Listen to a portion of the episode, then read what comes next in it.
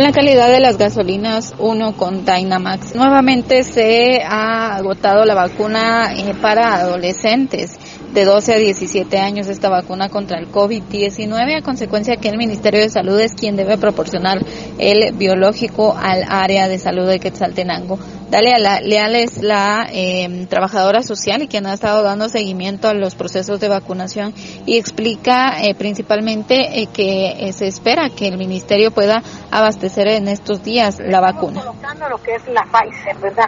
Para el día de hoy tenemos un límite de vacunas, ¿verdad? Ya estamos llegando a nuestro límite, entonces ya casi estamos cerrando la jornada del día de hoy. Esperamos que ya en el transcurso de este de este día nos den más biológico para poder reiniciar, ¿verdad? Si en caso no nos dan hoy, pues el día de mañana será y vamos a reiniciar nuevamente, pero vemos que la población está muy anuente, gracias a Dios está tomándolo de buena manera y está colaborando con nosotros. Pues fíjese que eh, por el momento van a ir a traer más biológico a la ciudad capital, ¿verdad? Entonces ahí estamos en esa situación que el Ministerio de Salud es el que nos tiene que dotar de biológicos, el área es el que solicita, entonces en eso, en eso están.